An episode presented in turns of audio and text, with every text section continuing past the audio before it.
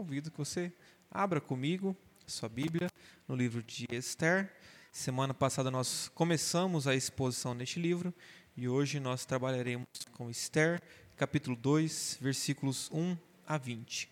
Esther 2, do capítulo do Esther, capítulo 2, dos versículos 1 a 20. Eu peço que você deixe aberta a sua Bíblia durante toda a exposição e inicialmente nós vamos ler apenas os versículos 1 a 4, mas depois eu volto e a gente vai continuar lendo todos os versículos. Esther, capítulo 2, agora inicialmente os versículos 1 a 4. Passadas estas coisas, e apaziguado já o furor do rei Assuero, lembrou-se de Vasti e do que ela fizera, e do que se tinha decretado contra ela então disseram os jovens do rei que lhe serviam: Tragam-se moças para o rei, virgens de boa aparência e formosura.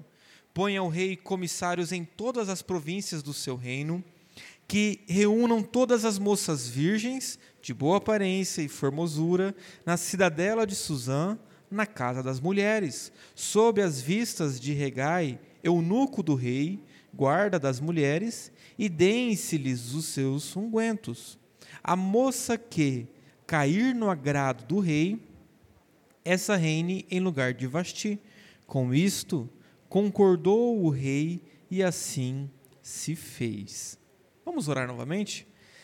Senhor, nós te louvamos pela porção das Escrituras que nós acabamos de ler, pelo livro de Esther. Que o Senhor, ó Pai, por meio do Espírito Santo que a inspirou, que usou homens para registrar este livro, ó Pai. Que o Senhor mesmo, por meio do teu Espírito, fale conosco. Ilumine os nossos olhos, ó Pai. Ilumine nossa mente. Prepare o nosso coração, ó Deus, para aprendermos, para aceitarmos a tua palavra e a vivermos por ela, Pai. Especialmente hoje que comemoramos o dia da Bíblia, Deus que a tua palavra seja a lâmpada para os nossos pés e a luz para os nossos caminhos, ó Deus. Que assim o Senhor direcione-nos. Oramos em nome de Jesus. Amém. Irmãos, nós temos uma tendência de romantizar as histórias da Bíblia. Semana passada eu comentei sobre isso, como que o livro de Esther é muito romantizado por nós. Nós pensamos na Esther, a rainha Esther, né, e como que é, nós elevamos a pessoa dela, da, do, de Mordecai, seu, seu primo, e como que nós achamos que é, os personagens da Bíblia eram super-heróis. Nós lembramos de Abraão, aquele que viveu pela fé, aquele que abandonou sua casa, abandonou tudo que tinha para ir para uma terra desconhecida com Deus. Nós celebramos a Davi, o rei Davi, conquistou terras, né, apaziguou o reino, deu paz a Israel, reinou com justiça e com verdade, aquele que é um homem segundo o coração de Deus. Verdade. E nós vamos citando outros nomes, como Pedro, nossa, Pedro é um dos apóstolos que nós mais admiramos, como Paulo. Né? E, e nós temos essa tendência de olhar para o lado bom dos personagens, isso não há maldade nisso, mas nós devemos entender que a Bíblia, ao registrar cada um destes personagens que eu citei, por exemplo, ela também, além de registrar suas vitórias, os exemplos a serem seguidos, coisas boas destes personagens, também registrou muitas falhas.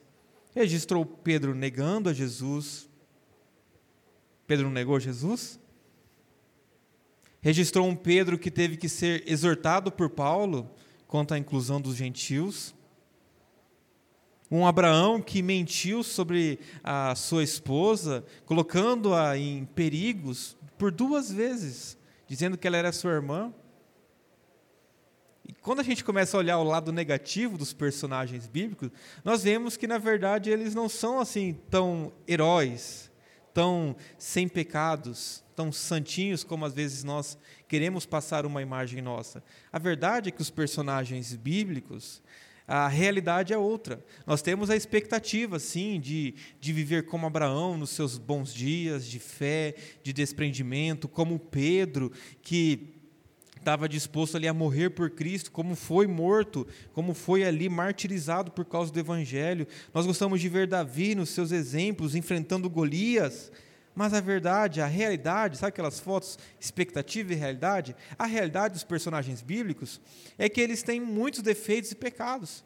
Então a Bíblia trata de pessoas que são santas, sim, porque são separadas por Deus, foram transformadas por Deus, mas também santos que são pecadores. Santos que vêm cheio de falhas e pecados e tramas. E o livro de Esther, e especialmente esse capítulo 2, vem para mostrar que, na verdade, muitos dos personagens da Bíblia são tanto santos como pecadores. A história de Esther, não sei se você conhece, os contos dos irmãos Green, ele viralizou com uma série, mas eles são contos, tem livros deles, que são contos para crianças que mostram o lado é, das trevas dos contos de fadas. Eles são contos de fadas, mas na verdade mostram que o mal sempre está lutando com o bem. Mostra alguns animais ali, alguns bichos que se escondem atrás das pessoas. Então mostra pessoas normais, mas que na verdade são cheios de monstros. Essa é a realidade do mundo. Santos que são pecadores, quando não são apenas pecadores, quando não tem nada com o evangelho de Cristo. Quando nós olhamos para o livro de Esther, então, se você perdeu semana passada, nós temos disponibilizado lá no Spotify, você pode acompanhar. Mas semana passada, no capítulo 1, nós vemos como que o rei Assuero, é, ele é o imperador da Pérsia, um grande império, que tem ali de largura cerca de 5 mil quilômetros de extensão. É, conquistou várias províncias, muitas riquezas, e ele fez questão de mostrar o seu império, o seu valor, a sua grandeza por meio dos detalhes que Esther, capítulo 1, demonstra.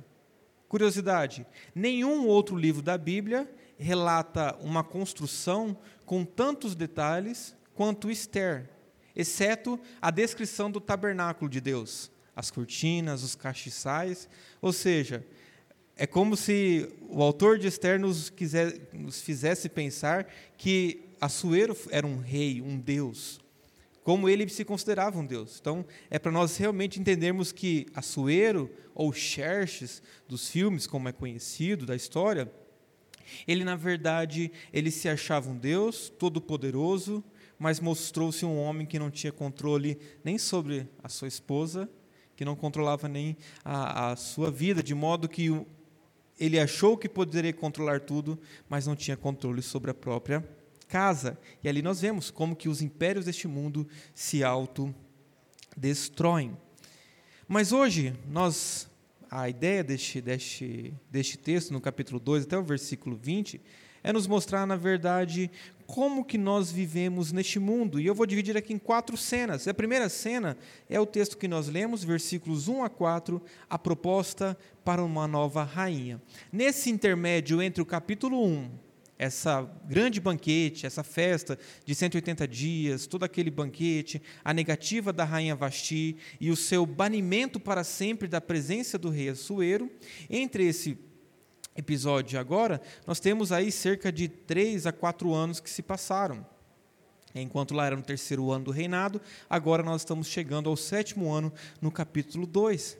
E nesse interregno é quando acontecem aquelas guerras na Grécia, em que Assuero tenta reconquistar a honra de seu pai e, e vai descobrir que ele vai ter derrotas, vai gastar muitos recursos só para conquistar a Grécia, e ele volta, quem sabe, mais humilhado, mais é, derrotado ali sobre o seu poderio militar. Então, nessa cena, passado esse tempo, como o texto no versículo 1 mostra, passado essas coisas e apaziguado já o furor do rei Assuero, lembrou-se de Vasti e do que fizeram e do que se tinha decretado contra ela. Quem sabe bateu a saudade. O que, que eu fiz? Eu estava bêbado, eu estava querendo expor a minha esposa, a rainha, para todos os homens. E o que, que eu fiz? Depois que ele lutou, foi para a guerra, agora ele para e pensa: o que, que eu fiz? Quem sabe uma nostalgia? Ah, minha rainha, que saudade dela. Com ela era bom. Mas o rei sabia que todo decreto na Pérsia não poderia ser revogado nem mesmo o rei poderia violar um decreto persa. Então o rei se lembra com remorso, com nostalgia, e vai ter que achar uma atitude. E versículo 2 mostra o que, aconteceu. Então disseram os jovens ao rei que lhe serviram: Tragam-se moças para o rei, virgens de boa aparência e formosura, põe o rei comissários em todas as províncias do seu reino, reúnam as moças virgens de boa aparência e formosura, na cidadela de Suzã, na casa das mulheres, sobre as vistas de Regai, eunuco do rei, guarda das mulheres, e deem-se-lhes os seus ungüentos, a moça que cair no agrado do rei, essa reine, em lugar de Vasti. Com isto concordou o rei, e assim se fez. Vejam a descrição de uma a proposta para uma nova rainha. Mas vejam os detalhes que o texto vai dando. Com quem o rei foi se aconselhar? Com os jovens. Um jovem rei buscando conselho com outros jovens semelhantes a ele. Não, há, não é que os jovens não possam dar bons conselhos e serem sábios. Podemos, com a palavra de Deus, tudo é possível. É, nós podemos aprender a sabedoria, a verdadeira sabedoria. Mas o meio normal das coisas acontecerem, mesmo dentro da igreja, é que os velhos tenham mais sabedoria, possam dar mais conselhos pelo tempo que apanharam da vida, pelo tempo em que experimentaram a palavra, provaram em seu viver a palavra, e eles poderiam dar melhores conselhos. Mas com quem que a Soeiro vai buscar conselhos? Com os jovens. Da mesma forma que no capítulo 1 o pessoal mandou ele fazer um decreto para obrigar as esposas a obedecerem ao marido e a falarem a língua do marido, na verdade, divulgando a tragédia ali da negação de Vasti, os jovens vão dar um conselho tão ruim quanto. E o que, que era essa proposta? Qual que era essa ordem? Vamos procurar uma esposa para o rei. Vamos dar uma renovada no harém do rei. E quem sabe uma cai no agrado, torne rainha. Tem um pastor que ele diz assim, ele fala assim, imagine aí o pior reality show. Não precisa nem citar nenhum nome aqui, né? Pensa aí nos piores, acho que tem uns dois, três que são bem ruins, né? Indecente. Multiplique por 10 em imoralidade. Multiplique por 10. E aí mais por mil ainda. Era isso que estava acontecendo aqui. Você acha que a imoralidade no Império da é, nos reality shows, há muita. Espero que você nem assista, na verdade. Mas aqui, meus irmãos, o que, que está se propondo não é um concurso da, da rainha do rei, não é um concurso de beleza. É um concurso para ver quem vai agradar o rei. E o que, que eles estavam buscando? Moças virgens e de boa aparência e formosura, como o texto repete duas vezes. Eles queriam alguém muito bela para substituir a, a, beleza da rainha Vasti, como o texto mostra no versículo 4, para que ela reinasse no lugar de Vasti, como Vasti, a rainha Vasti, nunca mais reinaria. Então era um concurso de beleza para escolher entre todas as cidades, as províncias do rei, aquelas que mais agradassem ao rei. E elas seriam, fariam parte do harém do rei. Elas habitariam ali na cidadela de Suzã, passariam ali algum tempo sendo preparadas. O que, que, que aconteceria com elas? Elas ficariam cerca de um ano sendo preparadas antes de serem apresentadas. Então, os emissários do rei já iam escolher as mais bonitas. Imagina lá o decreto, os oficiais indo por todas as cidades, olhando, falando assim, ó, você, de repente entram na igreja lá, você, e a situação é, é um pouco controversa, porque muitas moças poderiam se alegrar, pois viviam em uma situação de miséria, embora belas, vivessem uma situação de miséria e pertencer ao harém do rei seria uma oportunidade de mudança de vida. A venda do corpo ali, ser uma prostituta do rei, ser uma mulher que seria objeto do rei, na verdade, para muitas seria uma oportunidade de, de serem ali é, ter uma vida melhor. Para outras, poderiam não gostar não querer se submeter a isso, mas mesmo assim seriam obrigadas a, ir, porque era uma ordem do rei. Toda ordem na Pérsia era executada, você gostando ou não. Então imagine você, pai, tendo a sua filha arrastada dentro de casa para servir de objeto de satisfação do rei. Não era uma, um império tão generoso assim como ele se mostrava. As festas, a generosidade, não passava, na verdade, de cortina de fumaça para toda a autoridade e a intolerância deste império. Então elas ficariam ali seis meses em, alguns falam em tonéis de incensos, né, é, com o corpo submerso sobre especiarias, sendo tratadas para que o perfume ficasse pregnado nelas, para que até algumas imperfeições fossem tampadas, se tivesse. É um tratamento, um spa de um ano, para ficar um pouquinho mais bonita, e seriam engordadas, né, dar uma comidinha para ficar mais fortinha, mais apresentável, não ficassem tão magras. E ali, então, só depois disso é que elas seriam apresentadas ao rei, para que o rei, com perdão da palavra, mas é isso que o rei faria, ele testaria essas mulheres, todas essas que ele escolheria, ele ia testar uma vez. E elas voltariam para esse harém, para essa casa do, da, na cidadela de Suzã, a casa das mulheres. E se o rei se lembrasse, se agradasse de alguma delas, ele poderia chamar durante a vida dele. Senão essas mulheres estariam ali destinadas a uma vida a viver em solitude, nesse ambiente com outras mulheres, esperando se um dia o rei chamaria para fazer delas um objeto de prazer. Então o rei, na verdade, faria nada mais do que um test drive e ver qual mais lhe agradaria. Mas irmãos, dentro deste, dessa descrição do Império da Pérsia, não é isso que acontece hoje? Quando as pessoas se tornam escravas de presidentes, de governadores, de deputados, de ministros, de autoridades, escravos do trabalho, que estão dispostos a fazer coisas desse tipo para conquistar um emprego, para conquistar uma oportunidade, moças que se entregam a meninos para serem objeto desses homens, para então ver se agrada, para ver então se dá certo. É muito do que nós vemos hoje, escravos modernos, submissos aos seus senhores, seja o trabalho, carreira, sonhos, ou a escravidão da opinião alheia. Você se amoda, você se submete a esse clima de pecado, de imoralidade, para agradar a outros. Mas veja que o texto continua e mostra uma, a dupla cidadania neste império da Pérsia, versículos 5 a 7. Acompanhe comigo.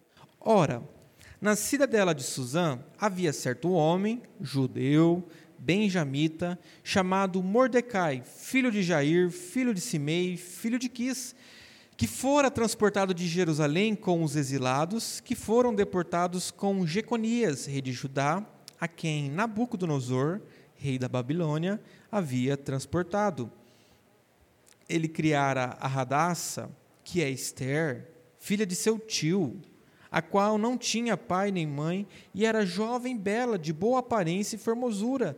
Tendo-lhe morrido o pai e a mãe, Mordecai a tomara por filha. Agora, dentro dessa descrição, deste concurso para se tornar um objeto do rei, de satisfação sexual do rei, e quem sabe uma rainha, nós vemos dois novos personagens sendo inseridos. Nós estamos aqui na Pérsia, lembrando que o momento histórico é que o povo judeu já foi liberado com um avô de Assuero, o rei Ciro, por meio daquele decreto que permitiu aos judeus voltarem às suas terras, construírem o templo, reforçarem os muros, com uma certa liberdade religiosa. Então, os judeus voltaram, né, aqueles corajosos, aqueles que estavam dispostos a, a viver numa cidade, numa, num país desolado, abandonado. Mas, passado aqui alguns 70 anos, quem sabe da volta de Esdras, Neemias, esses que são citados, Esther, Mordecai e muitos outros judeus, desejaram não voltar para, para Jerusalém, não voltar para Israel. São, esses são aqueles que ficaram no Império da Pérsia, seja porque era mais vantajoso, não estavam dispostos ao perigo da viagem, a ter que reconstruir muros, a enfrentar inimigos para conquistar novamente a sua cidade. Então, são pessoas que acharam mais cômodo, mais seguro, mais estável ficar na terra. Esther, Mordecai já eram a segunda ou terceira geração de, daqueles, daquelas famílias. Nasceram já no exílio, nasceram sob o domínio da Babilônia, agora do Império Persa, e estavam ali acostumados àquele estilo de vida, sem adoração, sem a, o culto a Deus, eram perfeitos é, persas. E vejam que a descrição é muito curiosa. A gente tem que, sempre quando lê a Bíblia, irmãos, reparar que cada detalhe de um personagem, uma personagem, é importante. Quem que é o primeiro citado? Quem que vivia nessa cidade? Mordecai. O que, que ele era? Olha a descrição dele. Um homem judeu, então era alguém que pertencia ao povo de Deus, o povo separado, da tribo de Benjamim, uma das a principal tribo, das principais tribos, filho de Jair, filho de Simei, filho de Quis. Esse detalhe você grifa, lá na frente a gente vai ver que esse detalhe vai motivar uma intriga no império. Ou seja, mas ele era aqui da descendência de Saul, uma descendência real. Então, ou seja, um judeu benjamita, alguém que pertencia ao povo de Deus. Mas qual era o seu nome? Mordecai. É o único nome que nós conhecemos. Nasceu no Império Persa e recebeu um nome de acordo. Mordecai, uma homenagem a Marduk, um dos deuses persas. Marduk, Marduk. Né? Então, por isso o nome dele, o nome que homenageava um, um dos deuses, né, uma das divindades ali do Império Persa. Isso é um detalhe importante. Era um judeu, mas vivia como um persa. Não tinha mais herança. Tinha uma linhagem, filho de crente, mas não era mais crente, não era judeu, vivia como qualquer um. E o texto faz questão de enfatizar né, que estes Quis, Simei, os, seus antepassados, foram transportados, como o versículo 6 mostra, de Jerusalém com os exilados, lá no antigo império babilônico, com Nabucodonosor, e eles foram transportados, ou seja, eles eram cativos. Não era a terra deles, eles eram exilados, eles eram aqui escravos. Mas cita uma outra personagem. Quem é? Radassa, que também é Esther. E aqui, veja, Mordecai não tem dois nomes, mas Radassa tem dois nomes. Radassa, que é o nome hebraico dessa mulher, significa ali é aquela planta murta, a ideia de proteção, mas também um nome persa, Esther, uma homenagem à deusa Estar, né? No hebraico, o nome Esther é Esther, e é homenagem a esse, a divindade Estar, estrela, é, a divindade do amor e da guerra, a deusa do amor e da guerra. Então, Esther já é, recebe o um nome, mas também ela mantinha essa cidadania radaça. É como se ela tivesse uma dupla cidadania. Que outra história nos lembra isso? Uma história um pouquinho mais conhecida. Daniel e seus amigos eles mantêm os nomes hebraicos, mas logo que chegam, porque eles foram da primeira leva que chegaram ao cativeiro, eles recebem nomes babilônicos. Eles recebem nomes com homenagem aos deuses é, babilônicos, mas eles mantêm a dupla cidadania. Eles não são apenas é, Daniel, Beltesazar, eles não são apenas um nome hebraico, eles também foram denominados ali por outros nomes. E aqui Mordecai e Esther também têm nomes babilônicos, é, persas, mas Radassa tem o seu nome hebraico. Isso mostra o conflito que o texto quer apresentar. Esse conflito de alguém que não pertence ao lugar, que foi transportado, que foi sequestrado da sua terra, como o povo judeu tinha sido, mas que vivia com uma dificuldade de adaptação, porque eles foram chamados para ser um povo diferente, com uma dieta alimentar diferente, com um modo de vida diferente, mas estavam ali tentando ser assimilados e moldados pela cultura, até mesmo em seus nomes. Mas vejam a terceira cena que o texto acrescenta, versículos 8 a 11, como que Radassa, que é Esther, na verdade era muito mais Esther do que Hadass, os versículos 8 a 11. Em se divulgando, pois, o mandado do rei e a sua lei, ao serem ajuntadas muitas moças na cidadela de Suzã, sob as vistas de Regai, levaram também Esther à casa do rei, sob os cuidados de Regai, guarda das mulheres. A moça lhe pareceu formosa e alcançou favor perante ele, pelo que se apressou em dar-lhe os ungüentos e os devidos alimentos, como também sete jovens escolhidas à casa do rei, e fez passar com suas jovens para os melhores aposentos da casa das mulheres. Então o texto apresenta as personagens para nós e mostra o que aconteceu. Como que Radassa, que na verdade é muito mais Esther, que era filha ali do tio de Mordecai, prima de Mordecai, que era criada como filha dele, o rei, tendo, agora voltando, ligando lá com a primeira cena, tendo ouvido o decreto do rei, Esther foi uma das escolhidas. O texto não fala se, se ela foi é, guiada ali coercitivamente, com a obrigatoriedade, com o poder do império, ou se ela quis.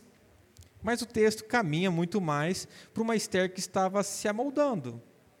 Ela foi convocada, porque era bela, o texto enfatiza que ela era muito formosa, e ela aceitou esse desafio, foi ali, recebeu os ungüentos, ela achou favor diante de Regai, que era ali o chefe dos eunucos, e é interessante que essa palavra achou favor, ele tem um sentido muito mais ativo, como se ela, o texto no hebraico diz assim, ela conquistou o favor, ela ativamente trabalhou para achar favor, para conquistar favor diante de Regai, o eunuco que cuidava ali da casa das mulheres. Ou seja, ela fez tudo para se dar bem neste concurso. Ela estava tá disposta a jogar de acordo com as regras da época. Tanto que é, isso foi agradável a Regai, ela achou favor diante dele, ele gostou dela e deu lá um quarto especial, deu uma alimentação especial para que ela, quando fosse se encontrar com o rei daqui a um ano, ela estivesse bem apresentada e fosse uma das candidatas, é, uma das principais candidatas a conquistar ali o favor do rei. Então Esther foi levada, ela era be bela, formosa, virgem, aqui exalta várias essa formosura de Esther, ou seja, era duplamente abençoada em relação à beleza, e ela aprendeu a fazer o que era necessário. Ela agradou aquele que estava no poder. Ela se amoldou. E veja, irmãos, que o texto vai mostrando essa preocupação, tanto no decreto como é, na escolha agora de Esther, que tudo que o império queria não era uma mulher sábia para guiar o reino, para ajudar o rei. Ele queria alguém que não fosse como Vasti, uma anti-Vasti. Vasti se opôs a obedecer ao rei. Então elas queriam alguém que se submetesse a tudo aquilo que o rei mandasse, mas que fosse bela, que fosse bonita de aparência. Então elas queriam alguém que aceitasse tudo que o rei mandasse sem contrariar e fizesse aquilo, os mandos e desmandos do imperador. Eles apenas buscam a aparência, aquilo que é superficial. E é muito triste, irmãos, essa descrição, que parece que nós estamos vendo aqui uma descrição de bois sendo engordados, preparados, pelo alisado para o quê? Para o abate. É essa a descrição. Por isso que eu falo que é, alguns comentaristas que têm estudado esse texto falam que a história de Esther não é assim tão é, romântica como é posta às vezes nas histórias para as crianças. Antes é uma história bem triste de pessoas que preferiram não voltar à terra prometida de Deus, mas que ficaram numa terra estranha, ficaram longe do povo de Deus, longe do templo, da adoração a Deus, e que sofreram consequências por causa disso incluindo é, se moldar aqui a esses ditames, se moldar aqui a, a cultura da época, a fazer o que fosse necessário para conquistar privilégios, poder, bens. E aqui Esther aceitou ser um boi engordando para o abate. E hoje, quantos que não se, tentam se moldar à cultura? Cada moda que surge, vai atrás podem ser procedimentos estéticos, não que você não possa fazer. Toda medicina é muito bem-vinda, se for para a glória de Deus, mas se você faz qualquer procedimento estético, buscando a aprovação das pessoas, buscando conquistar o seu marido, a sua esposa, buscando é, ser mais cobiçado, cobiçada por outras pessoas, então você está buscando uma vida de aparências e superficialidades. Se você faz aquilo que agrada aos seus amigos, Você não está tentando agradar a Deus, você está tentando agradar as pessoas. E aquele que é amigo do mundo, Tiago diz, constitui-se no inimigo de Deus. Esther estava disposta a abrir mão de sua pureza, do seu compromisso com Deus, para servir ao império persa, para ser bem aceita, para ser cobiçado por aquele império. Veja o versículo 12, o que, que mostra agora a consumação de toda aquela descrição. Versículo 12: Em chegando o prazo de cada moça vir ao rei Assuero, depois de tratada segundo as prescrições para as mulheres, por doze meses, porque assim se cumpriam os dias de seu embelezamento, seis meses com óleo de mirra, seis meses com especiarias e com os perfumes e ungüentos em uso entre as mulheres, então é que vinha a jovem ao rei, a ele se dava o que desejasse, para levar consigo da casa das mulheres para a casa do rei à tarde entrava e pela manhã tornava a segunda casa das mulheres, sobre a vista de Saasgás, eunuco do rei, guarda das concubinas, não tornava mais ao rei, salvo se o rei a desejasse e ela fosse chamada pelo nome. Então aqui nós vemos a consumação de tudo. Esther sendo moldada pela cultura. O que, que ela faz? Ela vai dorme com o rei por uma noite, na esperança de, por meio deste pecado, dessa desobediência a Deus, conquistar o favor, conquistar ali é, o agrado do rei, ser alguém, ser conhecida como uma rainha, ou participar do harém. Muitas moças nem se importavam em ficar nesse harém, elas receberiam boa alimentação, uma boa casa. Desde que se submetessem como objetos do rei, elas teriam certos benefícios. Então veja o que o livro está nos mostrando, irmãos, e quando nós lemos Esther, nós devemos sempre lembrar do paralelo com Daniel, aquele que nós admiramos, o Daniel, que enfrentou lá um leão, foi jogado na cova dos leões, porque ele falou que não se dobraria diante do imperador. Aqui nós vemos uma Esther que se adapta, que foi, dormiu com o rei por uma noite, de lá da primeira casa das mulheres, ela foi mandada para uma segunda casa, e quem sabe um dia ela seria chamada a dormir com o rei novamente, ou seria uma das escolhidas a ser rainha. Se não, a vida delas terminaria por ali. Então ela era uma típica filha dos tempos de sua época, uma filha da, do império, uma filha deste mundo, disposta a pecar, a fazer tudo o que fosse necessário para conquistar a aprovação daqueles que estavam no poder.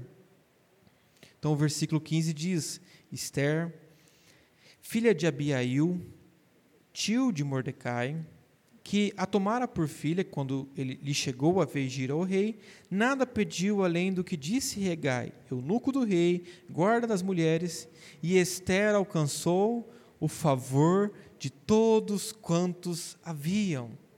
Assim foi levado Esther ao rei Assuero, à casa real, no décimo mês, que é mês de Tebete, no sétimo ano do seu reinado. O rei amou a Esther mais do que a todas as mulheres, e ela alcançou perante ele favor e benevolência mais que todas as virgens. O rei pôs-lhe na cabeça a coroa real e a fez rainha em lugar de Vasti. Pronto, esse texto poderia muito bem ser usado para dizer: adapte-se, adapte, faça, se adapte às, aos moldes deste mundo, faça o que for necessário, você será bem aceito, você vai progredir, você vai prosperar se fizer tudo como o império manda. É para usar uma roupa vulgar, é para se mostrar, então faça. É para expor a sua vida, é para para expor quem você é, então você se expõe. É um belo exemplo de uma adaptação. A própria substituta de Vasti. E ali o rei se mostrou generoso. Os versículos, o versículo 18 a 20 mostra: então o rei deu um grande banquete a todos os seus príncipes, aos seus servos. Era o banquete de Esther. Concedeu alívio às províncias, fez presente segundo a generosidade real quando pela segunda vez se reuniram as virgens, Mordecai estava assentado à porta do rei. Esther não havia declarado ainda a sua linhagem e o seu povo, como Mordecai lhe ordenara, porque Esther cumpria o mandato de Mordecai quando a criava. Então vejam, deu certo o plano de Esther e de Mordecai, porque ele morava nessa cidadela, não em Suzã, a cidade grande, mas na cidadela real, onde habitavam ali aqueles que, que ocupavam os grandes cargos. E Mordecai ficou vigiando sua prima para que ela conseguisse chegar à aprovação.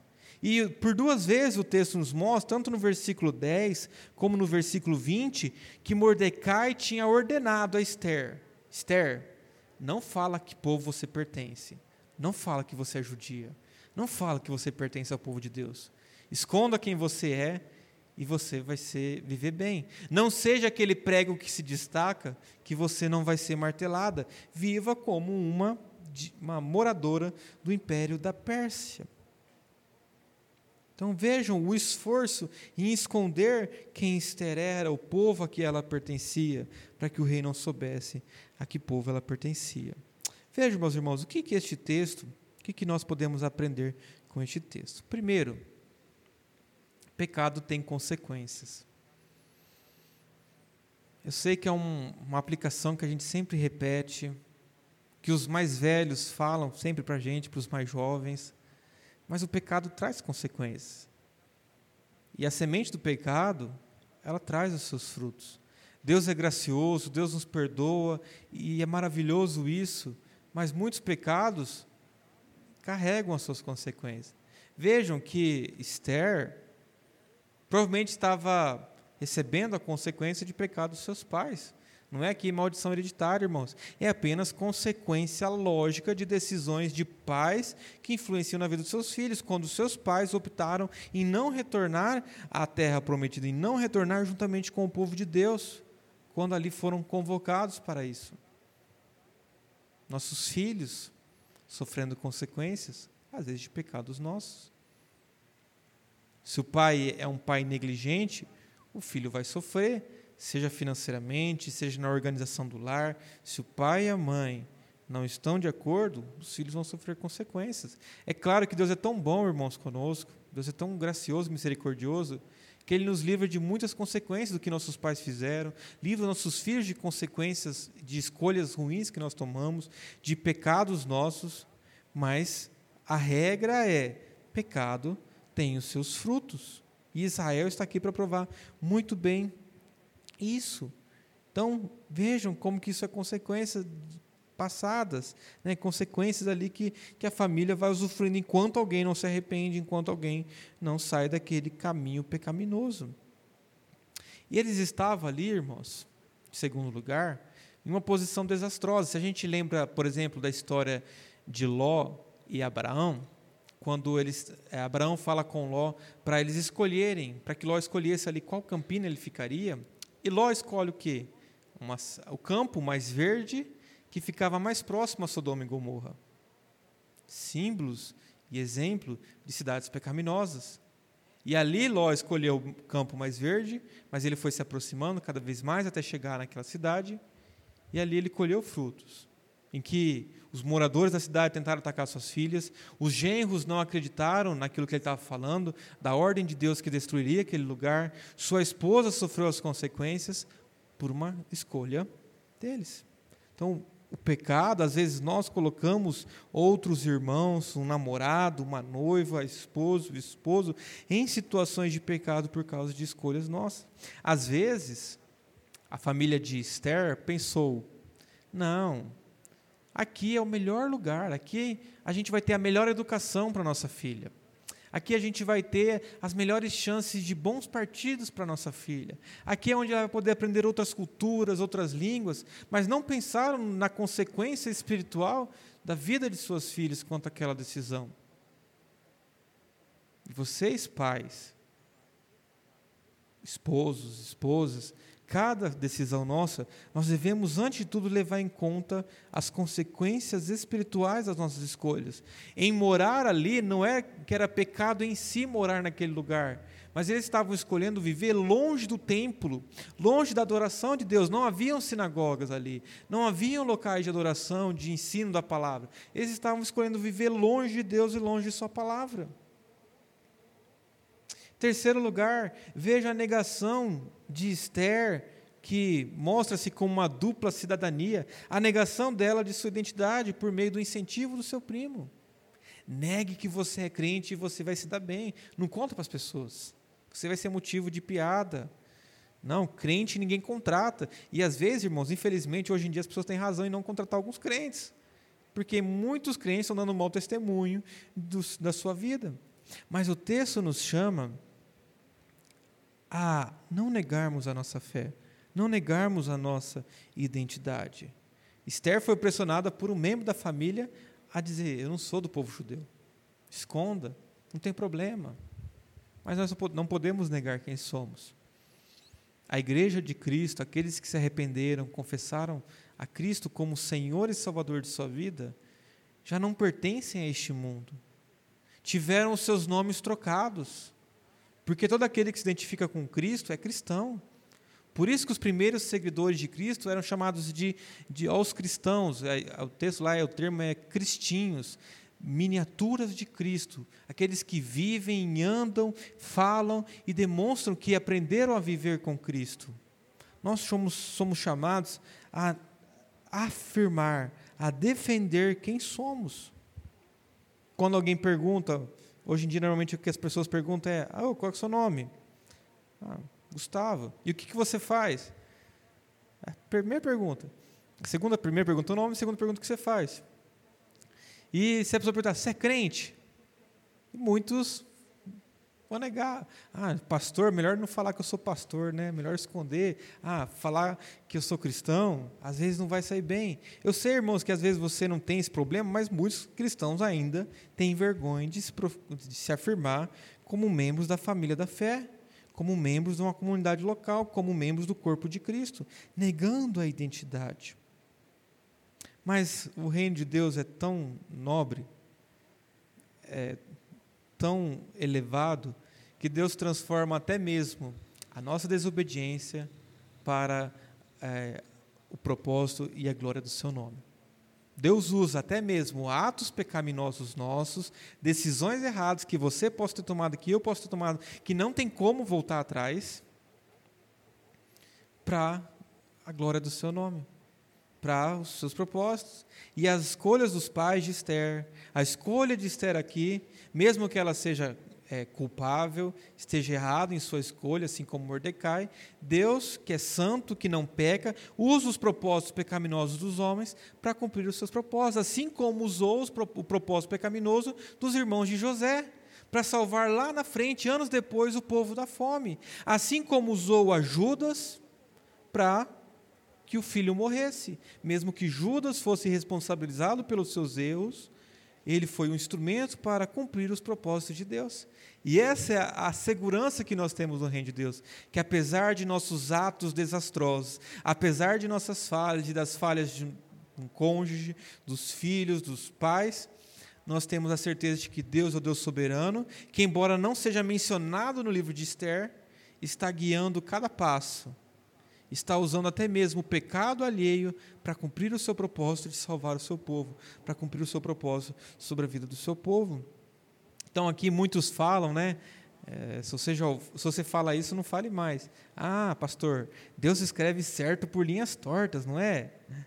Irmãos, Deus não escreve, Deus não tem linhas tortas. Deus escreve certo em linhas retas. Olha sua Bíblia aí, o dia da Bíblia. Deus escreve perfeito, sem nenhum erro, sem nenhuma discrepância.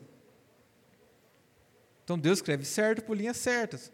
Agora, quem torta as linhas somos nós, nós somos as linhas tortas. Nós que mudamos tudo ali e tentamos atrapalhar Deus, mas nós não conseguimos. A beleza do Evangelho é que, apesar de nós, Deus vai cumprir tudo aquilo que Ele tem preparado. Deus tem um propósito glorioso, mas vai cumprir o seu propósito. Você acha que viveria é, diferente de Esther? Você pode parar agora e estar tá pensando assim: é, pastor, essa Esther mesmo não era uma boa pessoa. Que menina fácil, que menina que se adaptou, que jovem que fez tudo aquilo que não devia. Eu nunca seria como Esther, como Mordecai. E eu sou mais como Daniel, pastor. Não, eu sou mais como Daniel, que não me prostro diante do rei. Mas pare e pense, olhe-se no espelho e veja quantas decisões que você tomou que não foram pautadas como Esther.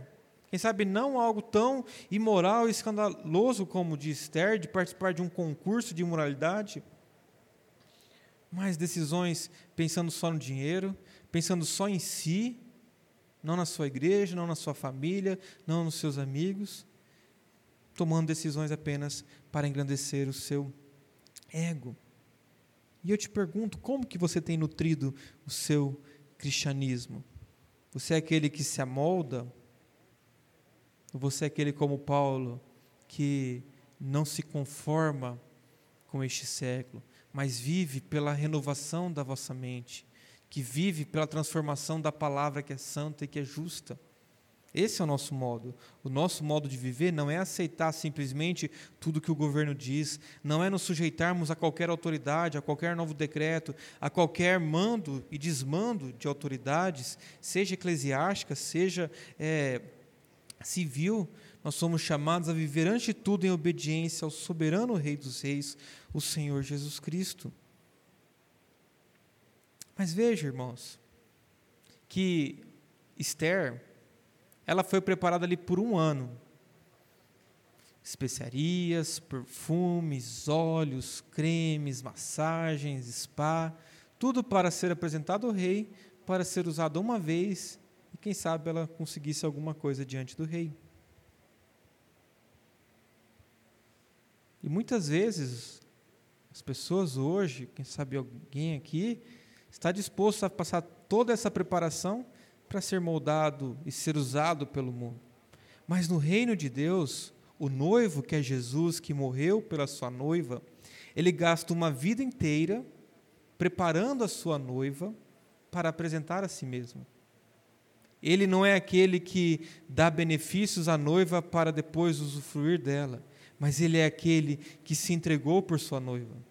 Jesus é aquele que se humilhou, aquele que foi considerado como ovelha para o matadouro, o mais desprezado entre os homens. Essa é a diferença entre império e reino. Porque quando nós falamos do Império Persa, é o império, o império das trevas, aquele império que usa para fazer o mal, embora Deus possa usar até mesmo os imperadores. Mas no reino de Deus é diferente. Ele não vem para nos destruir, mas vem para purificar a sua noiva, vem para nos dar um novo nome e para se entregar por nós. Então, Deus está preparando-nos por meio de Cristo, por meio do Espírito, para nos apresentar a Cristo como uma esposa perfeita como uma noiva sem mácula, para nós usufruirmos da sua graça e misericórdia. Ele não nos chama a viver de um modo que ele não viveu. Ele veio, viveu, sofreu, lutou, tudo o que nós passamos. Ele é o bom pastor que veio, foi à frente das suas ovelhas para nos conduzir até ele. Tinha alguma coisa que nos atraísse nele? Não. A Bíblia fala que não havia nada em nós que o atraísse. Mas ele nos amou. E o amor de Deus foi uma escolha. A escolha por aqueles que eram perdidos, pecadores, os feios da história, os desprezados, como aquelas mulheres que não foram escolhidas porque não eram belas. Nós éramos esses, os desprezados, a escória do mundo, mas Deus em Cristo nos escolheu para viver para Ele. Ele nos atrai a si por meio da sua beleza, por meio do seu amor e por meio da sua graça. E é isso que ele faz. Por isso que o reinado dele é diferente do reinado deste mundo. O reinado dele é doce, é suave, e ele não quer nos explorar. O cristianismo não trata de, de líderes explorando ovelhas, pessoas. Isso é o que acontece em empresas que são chamadas de igrejas pelo mundo afora. Mas o cristianismo bíblico é um Deus que se entrega para santificar, para pre preparar a sua esposa, para que ela possa viver e honrar e obedecer ao Rei e viver para Ele e honrá-lo em todo momento. Amém?